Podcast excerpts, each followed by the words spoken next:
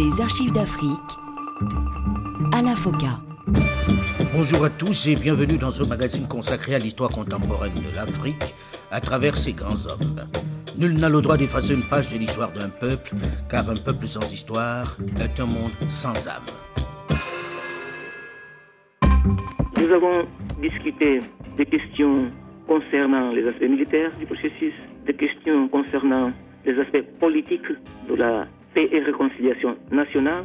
Et je dois dire franchement, si à partir de ce moment, et avec la volonté politique nous avons démontré, le gouvernement et l'Angola s'engagent de façon sérieuse dans l'application de ces engagements-là, je suis convaincu que la paix se consolidera et la réconciliation nationale ne sera plus un rêve, mais une réalité dans le mois à venir. En cette année 1995, encore une fois, les protagonistes de la crise angolaise qui s'affrontent depuis 19 ans affichent un plus grand optimisme que lors des précédents pour parler. Cette énième rencontre est placée sous le signe de la paix. Le président angolais, traditionnellement plus discret, plus mesuré, semble confiant. On caresse l'espoir ce coup-ci d'en finir avec cette guerre qui a fait des milliers de morts et mis le pays à feu et à sang. Suite et fin aujourd'hui de notre série d'archives d'Afrique spéciale, José Eduardo dos Santos.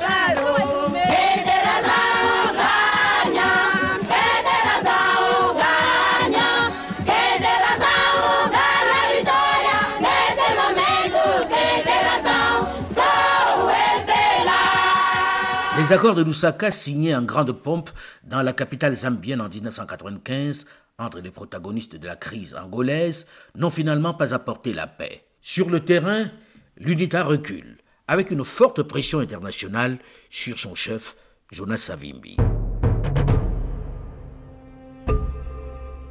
Comme à chaque fois, malheureusement, l'optimisme va céder la place à la guerre. 1997. Brazzaville est le théâtre de violents affrontements.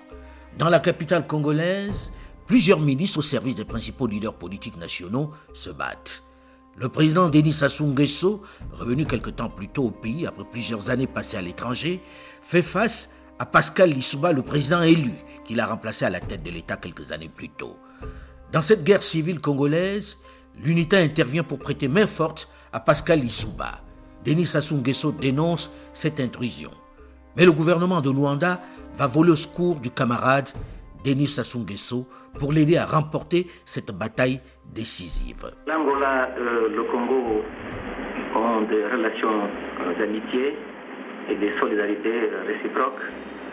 Et c'est dans ce cadre que nous avons soutenu euh, les efforts du peuple congolais dans la recherche d'une solution de paix pendant longtemps et nous avons également soutenu les efforts des Congolais pour euh, mettre fin à la guerre fratricide. Euh, nous avons euh, deux combattants en République du Congo à la demande d'un gouvernement qui est légitime. Et c'est avec donc ce gouvernement que nous allons accorder un programme de retrait dès que possible de nos troupes. Le gouvernement angolais va donc prêter main forte au camp de Denis Sassou. Cette année 1997 s'achève par des sanctions du Conseil de sécurité des Nations Unies contre l'UNITA pour non-respect des accords de paix. Mais dès le mois de mars 1998, le gouvernement de Luanda légalise le mouvement de Jonas Savimbi, qui devient un parti politique. Sous contrôle de l'ONU, qui a créé une mission d'observation en Angola, l'UNITA dépose officiellement les armes, mais seulement les plus vieilles. Savimbi reste retranché dans sa ville de Bailundo, dans le centre du pays. Le maquis n'est pas terminé, puisque les affrontements se poursuivent contre les troupes gouvernementales et s'étendent dans une bonne partie de l'Angola. En réalité, même si l'on donne l'impression de négocier, les positions s'éloignent. José Eduardo dos Santos consolide son pouvoir. En Angola, le mouvement populaire de libération, le MPLA, a donc tenu son quatrième congrès et renouvelé son comité central. La ligne dure, fidèle au président Dos Santos, l'emporte clairement avec le départ du comité de personnalités opposé à l'option tout militaire contre l'unité de Jonas Savimbi.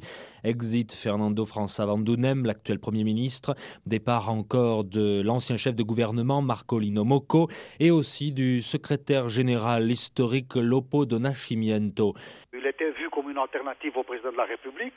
Et on disait qu'il avait des intentions et qu'il a toujours des intentions de devenir un jour président.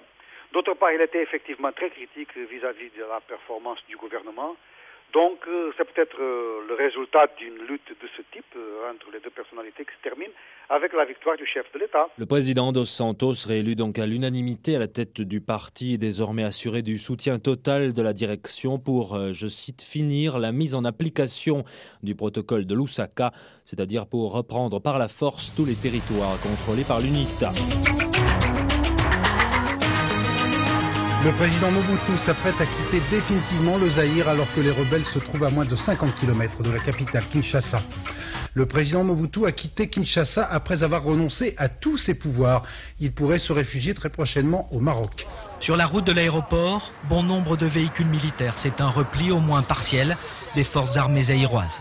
En fait, selon l'un des soldats qui s'exprime hors caméra, l'ordre de déposer les armes n'est pas donné encore par l'état-major. Mais depuis le départ imprévu du maréchal Mobutu ce matin à l'aube, officiellement pour sa résidence de Badolit à 1500 km d'ici, personne ne doute que cet ordre viendra.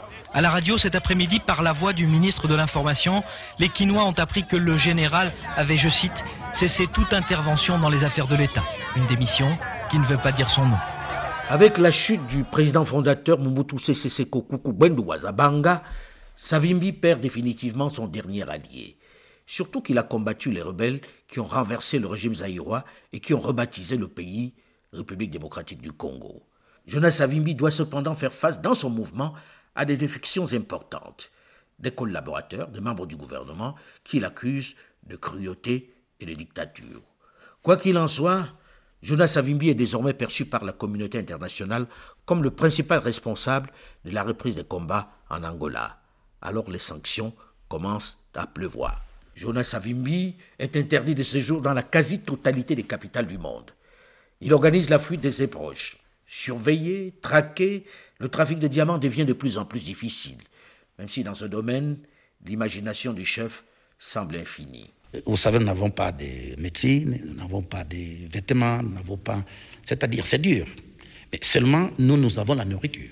Les gens cultivent, les gens ont ce qui est nécessaire. Mais euh, par contre, c'est le gouvernement qui cherche à dire à la communauté internationale il y a aussi la catastrophe humanitaire pour qu'on donne la nourriture destinée aux populations, mais les gouverneurs et les officiers vendent de la nourriture dans les marchés. Et donc, euh, je, pense que ça, c'est terrible. Les Nations Unies ont donné trop de cartes au MPLA pour que le accepte d'être flexible en décrétant des sanctions contre nous en décrétant des sections contre nos familles. Je crois que c'est excessif, ils sont allés trop loin. Mais qui a expulsé les Nations Unies d'ici? C'était du Santos. Je dis partez, je ne vais, plus, partez. Maintenant, ils sont en train de parler d'une dizaine, d'une trentaine qui va rester ici. Pourquoi faire? Ils seront à Luanda des prisonniers, ils ne viendront pas ici.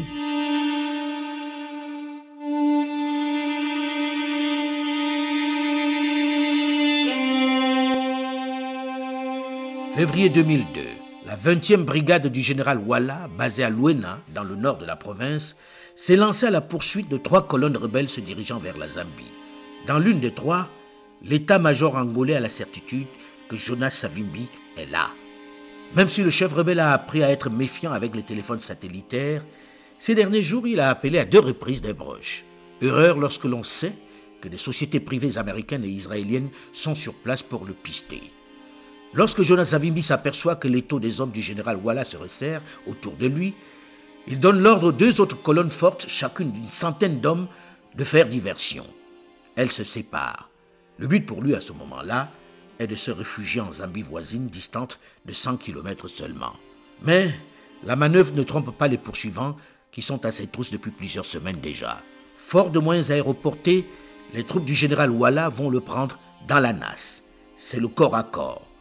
Les cordons de sécurité disposés autour du leader de l'UNITA sautent les uns après les autres. Pistolet à la main, Jonas Savimbi résiste. Il faut dire que ses adversaires ne veulent pas prendre le risque de le capturer. Sa réputation de magicien bardé d'amulettes et capable d'échapper aux balles est telle qu'il n'est pas question de le faire prisonnier, mais de l'abattre ce 22 février 2002. Vous écoutez RFI les 18h30 en temps universel, 19h30 à Paris. Frédéric Rivière.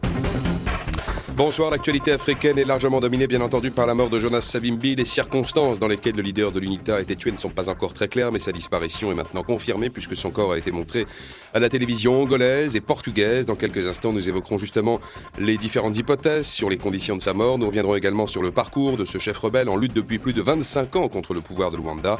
Et puis nous nous interrogerons sur les conséquences que sa mort pourrait avoir sur l'avenir du pays. Jonas Malero Savimbi est donc mort. Il a été froidement abattu après plus de 27 ans de guerre contre le régime de Luanda. Même atteint de cette balle, il continuait de tirer, confiera plus tard le général Walla. Il a fallu 15 balles, dont deux à la tête, pour que l'éléphant s'effondre. Ses gardes du corps se font tuer jusqu'au dernier. Seule sa seconde épouse, grièvement blessée, a échappé à cette boucherie. Et pour mettre fin au mythe et pousser certains membres de son mouvement à déposer les armes, la télévision nationale angolaise va diffuser les images de son corps criblé de balles. Une victoire nette pour le mouvement populaire de libération de l'Angola du président José Eduardo dos Santos. Juste après cette disparition, son camp, l'UNITA, va mettre un terme à la guerre et rejoindre le Parlement. Almerindo Jacajamba faisait partie de ceux-là. Il a collaboré. Nous étions au Parlement. Il y avait nos collègues qui étaient dans les maquis.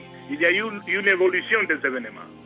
Alors on est arrivé à la conclusion qu'il fallait que les autres puissent se rejoindre, euh, nous qui étions au niveau du Parlement, afin qu'on puisse faire les combats politiques. Le bilan de ces 27 années de guerre civile est vertigineux. Plus de 500 000 morts, 4 millions de déplacés et 100 000 mutilés. Avec sa mort commence une nouvelle ère pour l'Angola, mais surtout pour le pouvoir de José Eduardo dos Santos. Désormais, il tient entièrement les rênes du pays. La mort du chef rebelle permet l'aboutissement du processus de paix. Le 4 avril 2002, l'armée angolaise et les rebelles acceptent de signer un cessez-le-feu et la paix est officiellement déclarée le 2 août. Les rebelles sont tous amnistiés. Le pays sort économiquement exsangue de plusieurs décennies de guerre civile. Inflation à trois chiffres, dévaluation de la monnaie nationale, dette élevée, dépendance des importations alimentaires, opacité dans la gestion de la rente pétrolière. Désormais, José Eduardo dos Santos se présente comme l'homme qui a ramené la paix et promet de reconstruire le pays pour en faire une puissance continentale. Il bénéficie de la hausse des cours du pétrole dont l'Angola devient le deuxième producteur d'Afrique subsaharienne au coude à coude avec le Nigeria. Les grandes compagnies occidentales se ruent à Luanda. La Chine met à disposition 2 milliards de dollars pour le programme national de reconstruction, multiplie les prêts faramineux, et éprouve son mécanisme infrastructure contre pétrole. José Eduardo dos Santos multiplie les partenariats.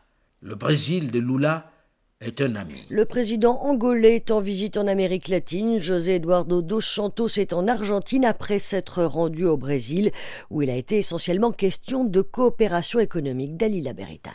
Le Brésil est le principal fournisseur de l'Angola. Pedro Mota, directeur du département Afrique au ministère brésilien des Affaires étrangères. Maintenant, on a un commerce de un peu moins de 300 millions de dollars d'exportation brésilienne, mais ils achètent de tout au Brésil. C'est un commerce assez diversifié. Non seulement du sucre, etc., des denrées primaires, mais aussi euh, des produits manufacturés, des, aliments. On a l'intention d'augmenter les, les commerces.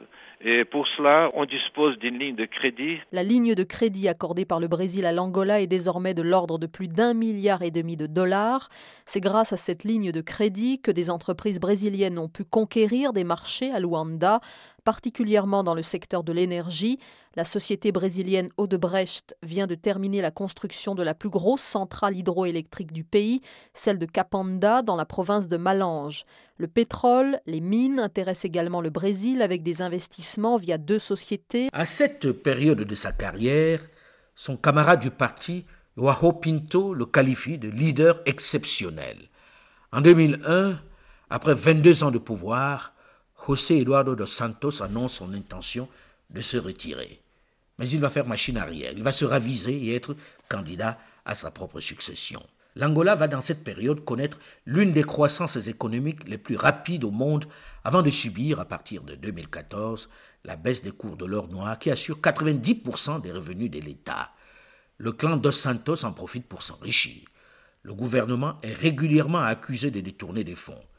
Parmi les plus grands scandales, la disparition d'environ 32 milliards de dollars des caisses de la compagnie pétrolière nationale Sonangola. Le président réfute ces critiques en 2013 dans un message à la nation. À en croire le magazine Forbes, Isabelle Dos Santos est la première milliardaire africaine en dollars. Âgée d'à peine 40 ans, la fille du président angolais José Eduardo dos Santos est considérée comme la femme la plus riche d'Afrique. La corruption est d'autant plus problématique que plus de la moitié des Angolais vivent sous le seuil de pauvreté. 87% des citadins vivent dans des bidonvilles et environ un tiers de la population dépend de l'aide alimentaire étrangère. C'est dans ce climat qu'éclate l'un des plus gros scandales financiers de la France-Afrique, l'affaire Elf, qui va mettre fin à la compagnie pétrolière française. L'affaire Elf est un vaste scandale et longue affaire politico-financière qui éclate en 1994 sur des détournements totalisant 704 millions de dollars.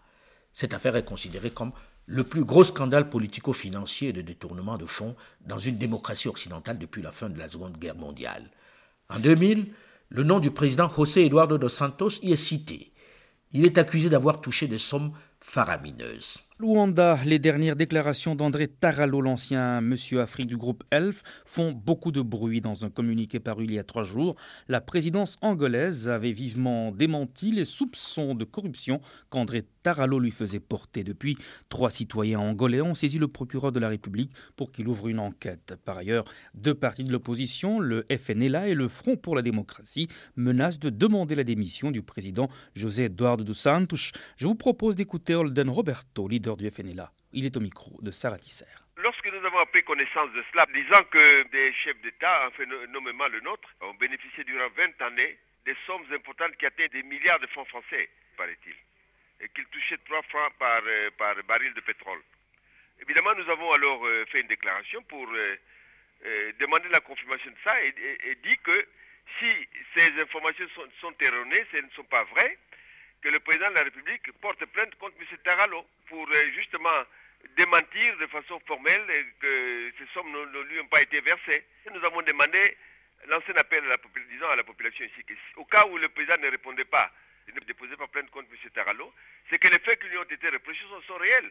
Et dans ces conditions, il nous a demandé son, départ. En décembre 2003, José Eduardo dos Santos est réélu à la tête du MPLA. L'élection présidentielle est repoussée au lendemain du scrutin législatif qui tarde lui aussi à être organisé pour avoir finalement lieu le 5 septembre 2008.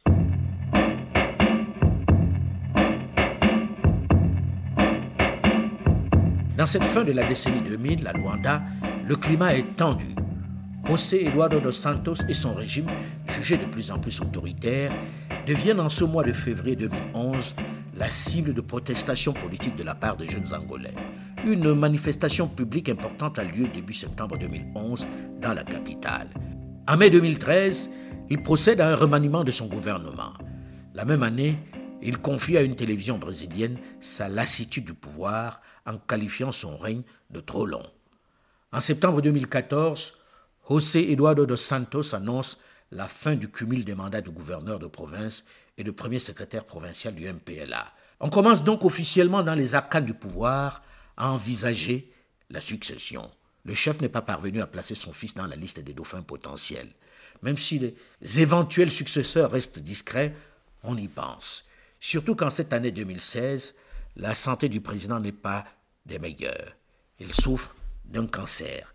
Mais a-t-il l'intention de vraiment céder le fauteuil de son vivant? Dans ce cas, à qui? Dans quelles circonstances? On en parle dans une dizaine de minutes dans la dernière partie de cette série d'archives d'Afrique spéciale, José Eduardo dos Santos. On se retrouve donc juste après une nouvelle édition du journal sur Radio France Internationale. Restez à l'écoute et à très vite.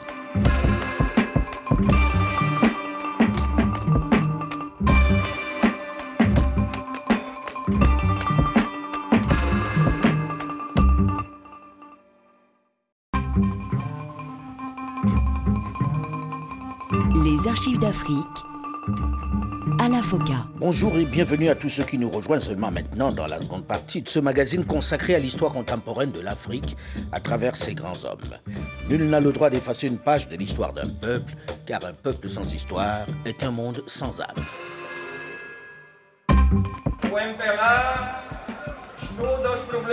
Le MPLA est un parti qui identifie les problèmes, trouve des solutions et les explique au peuple. Après 33 ans de pouvoir, il est à nouveau en campagne. Une campagne sur fond de crise sociale et politique puisque depuis un an déjà, la jeunesse a bravé les forces de l'ordre et manifeste dans la rue malgré les arrestations pour demander son départ. Celui qui a finalement eu raison de son principal rival militaire et politique, Jonas Savimbi, n'est pas prêt de céder son fauteuil à un autre. Suite et fin aujourd'hui de notre série d'archives d'Afrique spéciale, José Eduardo dos Santos. C'est devant des dizaines de milliers de militants que José Eduardo dos Santos a fait son dernier meeting de campagne. Dans un discours d'une dizaine de minutes, il a demandé aux Angolais de lui faire confiance pendant encore 5 ans, lui qui est au pouvoir depuis bientôt 33 ans. Quelques heures plus tard, l'UNITA a apporté sa réponse. De retour de deux meetings en province, son président Isaias Samakuva a été acclamé par des centaines de militants. Soulignant la persistance d'irrégularités dans l'organisation du scrutin, il a interpellé le président Dos Santos. Il n'y a pas de conditions pour faire des élections vendredi. Et pour cela, je vais donc appeler dès demain à une rencontre avec le président et candidat José Eduardo dos Santos. Dans ce scrutin législatif, deux opposants font face à Dos Santos. Le premier est Isaias Samakuva, 66 ans, président de l'Union nationale pour l'indépendance totale de l'Angola, l'UNITA, le principal parti d'opposition angolais et ennemi historique du MPLA qu'il a affronté par les armes pendant la guerre civile.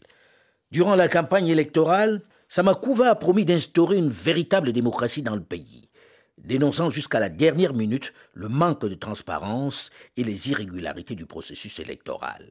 Un nouvel acteur a fait son apparition dans le jeu politique angolais, bousculant le traditionnel duel entre MPLA et UNITA. Avel Chivukuvuku, un ancien cadre de l'UNITA, a créé un nouveau parti d'opposition appelé CASA, et rassemblant des déçus des deux partis historiques ainsi que des figures de la société civile. Rencontrant un grand succès chez les jeunes, il promet de résoudre le problème du chômage et d'améliorer les conditions de vie des Angolais, dont plus de la moitié vit en dessous du seuil de pauvreté. Quelques 9,7 millions d'électeurs sont appelés aux urnes pour élire leurs députés. Selon la Constitution, le chef du parti vainqueur devient président de la République. La réélection de José Eduardo dos Santos à la présidence semble acquise après l'annonce des derniers résultats des élections de vendredi. Selon les derniers chiffres portant sur 91% des bureaux de vote, eh bien le parti du président sortant, le MPLA, obtient près de 73% des voix. Hier soir, l'UNITA, principal parti de l'opposition, indiquait sur son site internet qu'elle se préparait à présenter des documents montrant que les résultats diffusés par la commission électorale n'étaient pas identiques à ceux euh, relevés par les scrutateurs dans les bureaux de vote. Quoi qu'il en soit, le président Dos Santos, âgé de 70 ans et au pouvoir depuis bientôt 33 ans, devrait rempiler pour un mandat de 5 ans. Un nouveau mandat de 5 ans qui commence dans un climat tendu dans le pays. Il doit donner des gages à la population. C'est pourquoi il procède au remaniement de son gouvernement. Sur le plan régional, il conserve une grande influence, très active dans la situation particulièrement tendue dans l'est de la RDC voisine. Nous ne pouvons pas accepter que des groupes rebelles sans aucun soutien populaire et violant les principes démocratiques continuent à bafouer l'état de droit et l'intégrité des frontières. Mais ce qu'attendent les Angolais, c'est la fin de ce régime qui se singularise désormais surtout par la corruption et le népotisme. Après une décennie de boom pétrolier qui a permis la reconstruction du pays et la consolidation de la paix, le deuxième producteur africain de pétrole souffre aujourd'hui de la baisse des cours du brut. Le pays subit une inflation de 45%, une pénurie de devises et une croissance quasi nulle en 2016, alors que la dette publique est estimée à 70% du PIB cette année-là. Dans les coulisses du parti MPLA, on évoque de plus en plus le départ du président. L'idée de trouver une alternative au président José Eduardo dos Santos existait déjà depuis 20 ans. À la fin des années 1990, Eduardo dos Santos avait dit qu'il était fatigué et qu'il songeait à prendre sa retraite. Il l'avait répété au sortir de la guerre civile en 2002. C'était en fait une manière d'identifier les ambitieux qui ont fait l'erreur de se dire prêts à lui succéder. C'est le cas de Joao Lourenço, alors secrétaire général du MPLA. Dos Santos l'a du coup écarté durant neuf ans. Lourenço n'était pas le choix premier du chef de l'État pour lui succéder. Il va d'abord privilégier une option dynastique, en essayant de placer son fils, José Filomeno de Souza dos Santos, qui depuis juin 2013 était à la tête du Fonds souverain de l'Angola, doté de 5 milliards de dollars, environ 4,3 milliards d'euros. Mais les vieux cadres influents du MPLA ont fait barrage à cette tentative. Le vieux militant n'a plus tellement d'options. Il faut convaincre du changement, montrer son bilan, ce qui se force de faire lors du 40e anniversaire de l'indépendance de l'Angola. En 2002, nous sommes entrés dans une nouvelle ère de notre histoire. Le principe selon lequel la guerre est la continuation de la politique par d'autres moyens a été abandonné. Aujourd'hui, pour faire de la politique, nous utilisons des moyens pacifiques et démocratiques. C'est pourtant dans ce climat où les Angolais manifestent une réelle lassitude vis-à-vis de l'enrichissement insolent de la famille du président que José Eduardo dos Santos décide de nommer sa fille à la tête de la Sonangol, l'entreprise publique chargée de l'exploitation et de la production du pétrole et de gaz naturel en Angola. Le groupe est la principale entreprise du pays. Il représente en 2017 près de 40% du PIB du pays et 95% des exportations. Une nomination à la tête de cet outil qui a du mal à passer même auprès des cadres du parti qui eux aussi en ont assez de ce népotisme. Beaucoup d'Angolais l'appellent la princesse et l'opposition voudrait la chasser de son plus beau château, la Sonangol. Leurs avocats font valoir que la nomination d'Isabelle dos Santos par son propre père viole la loi sur la probité publique. Pour eux, c'est du népotisme. Les agents de l'État, à plus forte raison le chef de l'État, ne devraient pas favoriser leurs proches. Comme la Cour suprême leur a donné tort, fin décembre, ces avocats se sont tournés vers la Cour constitutionnelle. Soren Kirk Jensen, un spécialiste de l'Angola à Londres, ne voit pas comment ce tribunal pourrait leur donner raison. Ces douze avocats n'ont aucune chance d'obtenir le renvoi d'Isabelle dos Santos en vertu de la loi sur la probité publique. Toutes les juridictions, depuis des décennies, sont politisées. La Cour trouvera une interprétation juridique pour favoriser le statu quo. La guérilla judiciaire ne va guère inquiéter la fille du président, José Eduardo dos Santos. Elle va garder son fauteuil qui représente une réelle manne. Elle reste droit dans ses bottes. Selon moi, tout cela, ce sont des manigances politiques, des intrigues de période préélectorale. Ceux qui sont derrière ça ne sont pas de la société civile comme ils prétendent, mais ce sont des opposants qui font campagne.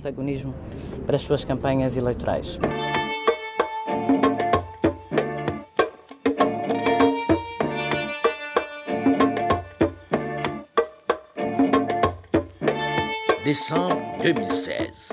Alors que la rumeur le dit atteint d'un cancer, le MPLA, dirigé par le président Dos Santos, choisit João Lourenço, ministre de la Défense, comme candidat à la présidence lors des élections générales d'août 2017. En février 2017, Dos Santos déclare officiellement qu'il n'est pas candidat à la présidence du 23 août et que Lourenço est le candidat du MPLA. Il annonce son retrait. Suis ici pour rapporter mon soutien personnel à notre candidat.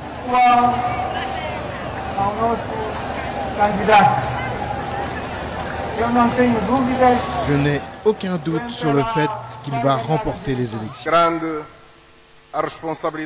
La responsabilité qui pèse sur mes épaules est immense.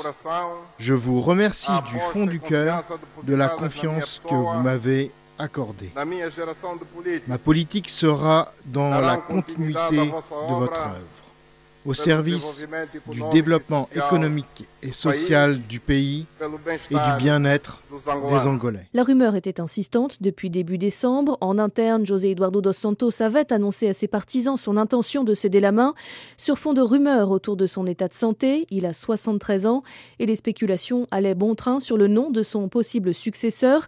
L'actuel ministre de la Défense, Joao Lourenço, un fidèle du régime, était cité parmi les favoris et c'est bien lui que le comité central central du parti, le MPLA, a désigné pour prendre la tête de liste des législatives. José Eduardo dos Santos conserve la direction du parti, mais de fait, ce choix fait du ministre de la Défense le candidat à la présidence, puisque, rappelons-le, il n'y a pas d'élection présidentielle en Angola. Le poste de chef de l'État est automatiquement attribué à la tête de liste du parti qui remporte les législatives. Joao Lourenço fustige le népotisme et l'impunité, pointe du doigt, sans le citer, son prédécesseur, et rappelle l'une de ses priorités qui l'a rendu si populaire dans son pays comme à l'étranger, la lutte contre la corruption, y compris à l'intérieur du MPLA, comme il tient à le préciser.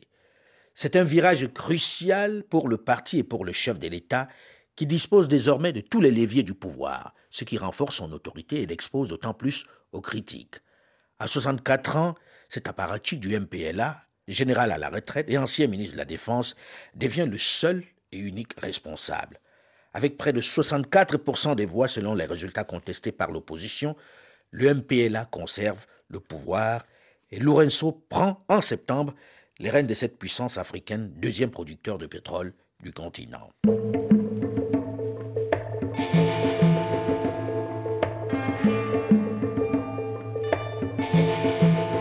Un projet de loi prévoit de conférer au chef de l'État sortant le statut de président émérite honoraire, ce qui lui assurerait l'impunité. Le Parlement adopte une loi qui empêche le futur président de changer les chefs de l'armée, des services de renseignement et de la police, qui ont tous été reconduits pour huit ans. Juste après son discours de départ, Joao Lorenzo, le nouvel homme fort, va tout de suite attaquer son bilan et dénoncer la corruption du régime. Nous ne confondrons jamais la nécessité de promouvoir une classe d'affaires forte et dynamique avec ceux qui s'enrichissent facilement de manière illicite et par conséquent injustifiable au détriment du trésor public qui est patrimoine de tous les Angolais. Le ton est donné. Le vieux président José Eduardo dos Santos, bien qu'il ait conservé la présidence du parti État, l'UMPLA, n'aura pas la retraite tranquille dont il rêvait. La transition en douceur, c'est manqué. Le nouveau président a promis de lutter contre la corruption et d'amorcer, je cite, un miracle économique. Une gageure alors que l'Angola s'enfonce dans la crise suspendue à la volatilité du cours du baril, minée par la dette et la concentration des richesses entre les mains des enfants dos Santos. Le nouveau chef de l'État hérite d'un pays qui traverse l'une des pires crises économiques depuis la fin de la guerre en 2002. Le deuxième producteur de pétrole d'Afrique a subi de plein fouet la chute des cours du baril, dont il tire 70% de ses recettes fiscales. Huit mois après son élection, Joao Lourenço n'est pas parvenu à amorcer le miracle économique promis durant sa campagne électorale de 2017. La production pétrolière est ralentie et l'indispensable diversification économique n'a pas vraiment démarré. Très rapidement, au cours de la même année 2018, les enfants de Dos Santos vont être les premiers à être touchés. L'une des premières actions de Joao Lourenço est de limoger la fille du président Isabelle dos Santos, que son père avait propulsée à la tête du groupe pétrolier public Sonangol. En 2020, la milliardaire a été accusée de fraude et de blanchiment d'argent, remplacée à la tête de la compagnie pétrolière nationale Sonangol par Carlos Saturnino, qu'elle avait limogé fin 2016. La femme la plus riche d'Afrique est visée par une enquête judiciaire ouverte sur sa gestion de la firme et des soupçons de détournement de fonds dont elle se défend. Leurs domiciles et bureaux ont été perquisitionnés, des documents et autres éléments de preuve ont été saisis, des ordinateurs, des clés USB et ainsi de suite. Tout ce matériel est à la disposition de la police scientifique pour analyse. Ces citoyens ont déjà été entendus en qualité d'accusés. Et on leur a appliqué les mesures d'usage, notamment l'interdiction de quitter le territoire national. Comme ils sont sous contrôle judiciaire, ils devront se présenter régulièrement aux autorités. Le président Joao Lourenço dans ce processus de lutte contre la corruption, le pouvoir politique, en quelque sorte, montre la voie à suivre. Et notre stratégie est la suivante. Combattre la corruption là où elle est et l'empêcher de s'installer là où elle n'est pas. En ce qui concerne la Sonangol et encore davantage le fonds souverain, comme vous le savez, c'est la justice qui est en charge du dossier. Et à partir de là, ce n'est plus de notre ressort. Nous n'avons pas à intervenir. La justice angolaise va également placer en détention, lundi 24 septembre, 2018 l'un des fils de l'ancien président José Eduardo dos Santos dans le cadre d'une vaste affaire de détournement de fonds. C'est une nouvelle étape du grand nettoyage engagé contre l'ancien régime par le nouveau chef de l'État, Joao Lourenço. En janvier 2019, c'est au tour de José Filomeno dos Santos d'être démis de ses fonctions de directeur du Fonds souverain angolais doté de 5 milliards de dollars, en partie géré dans l'opacité par l'un de ses amis, un Suisse adepte des paradis fiscaux comme l'ont révélé les Paradise Papers. Joao Lourenço demande une quelconque guerre déclarée contre la famille de José Eduardo dos Santos. Il n'y a pas de chasse aux sorcières, personne n'est pour chasser. Il s'agit juste d'empêcher de mauvaises pratiques. Nous n'avons pas inventé d'affaires dans le but d'incriminer quelqu'un. L'affaire des 500 millions de dollars virés par la HSBC de Londres vers l'Angola est une affaire réelle. 500 millions, c'est beaucoup d'argent. Aucun pays ne peut s'en passer. L'Angola a donc fait ce qu'il avait à faire. Maintenant, c'est entre les mains de la justice. Ces évictions surprennent par leur rapidité et l'audace nécessaire pour s'attaquer directement aux intérêts du puissant clan Dos Santos, dont la richesse se compte en milliards de dollars. Une manière de montrer la détermination du président à lutter contre la corruption tout en écartant un clan potentiellement nuisible et qui a été salué par le peuple angolais mais aussi par les partenaires étrangers. L'ancien président angolais José Eduardo dos Santos est décédé vendredi matin à l'âge de 79 ans dans la clinique de Barcelone où il était hospitalisé depuis un arrêt cardiaque le 23 juin. Retranché depuis dans une luxueuse villa de Barcelone en Espagne, l'ancien président angolais est mort le vendredi 8 juillet 2022 à l'âge de 79 ans. Il était soigné dans une clinique de la ville depuis un arrêt cardiaque survenu le 23 juin. José Eduardo dos Santos meurt laissant derrière lui une famille qui a perdu beaucoup de sa crédibilité en Angola. Une de ses filles, Chise dos Santos, va porter plainte en Espagne quelques jours avant son décès pour, je cite, tentative d'homicide. Elle accuse le médecin personnel de son père et sa dernière épouse, Ana Paola, d'être responsables de la détérioration de son état de santé. Elle va réclamer une autopsie, jugeant le décès de son père suspect. Elle est d'ailleurs opposée au retour du corps de son père en Angola. Il souhaitait, dit-elle, être enterré dans l'intimité en Espagne, où il vivait depuis 2019, et non dans son pays, avec, je cite, des funérailles nationales qui pourraient favoriser le gouvernement actuel. Fin de citation. Les résultats préliminaires de l'autopsie ont fait état d'une mort naturelle finalement, avec des problèmes d'insuffisance cardiaque et de surinfection pulmonaire. Finalement, le corps est remis à la famille. La dépouille de l'ancien président angolais José Eduardo Santos a été rapatriée samedi à Luanda. L'ancien chef d'État qui a gouverné le pays pendant 38 ans est décédé le mois dernier à Barcelone où il était suivi médicalement. À côté de l'aéroport, quelques personnes se sont immédiatement rassemblées. L'Angola est un pays qui a vécu une période de grande turbulence et c'est un leader qui a travaillé pour la pacification du pays. C'est avec une grande douleur que nous perdons José Eduardo Santos. Nous sommes tous des édouardistes. Nos parents, nos maris étaient des forces armées populaires pour la libération de l'Angola. Le peuple angolais attendait le corps parce que José Eduardo Santos était le président qui a donné l'indépendance, la liberté à notre pays. Donc je suis très heureux de l'arrivée du corps de l'ancien président José Eduardo dos Santos. Au passage du cortège escorté par la police et la gendarmerie, des habitants de Luanda ont pleuré, d'autres ont chanté en agitant leur drapeau du MPLA. Mais la plupart ont continué de vaquer à leurs occupations, regrettant que les accès au centre-ville soit bloqué. Le cercueil d'Eduardo dos Santos va ainsi être porté sous une tente du mausolée Antonio Agostino Neto, une vaste plaine ouverte sur l'océan comprenant un obélisque en ciment d'inspiration soviétique au pied duquel repose le premier président angolais. Et c'est là que se termine le parcours du président José Eduardo dos Santos et cette série d'archives d'Afrique spéciale que nous lui consacrons. Vous pouvez naturellement réécouter les autres épisodes sur le site RFI à la rubrique podcast ou sur le site archivesdafrique.com ou tout simplement sur votre téléphone portable en téléchargeant gratuitement l'application Archives d'Afrique. Vous pouvez aussi continuer de réagir comme vous le faites sur notre page Facebook RFI. Delphine Michaud, Olivier Raoul et Alain Foucault, nous vous donnons quant à nous rendez-vous la semaine prochaine, même heure, même fréquence pour aller à la découverte d'un autre personnage marquant de l'histoire contemporaine de l'Afrique. Dans un instant, une nouvelle édition du journal sur Radio France Internationale. Restez avec nous et à très vite.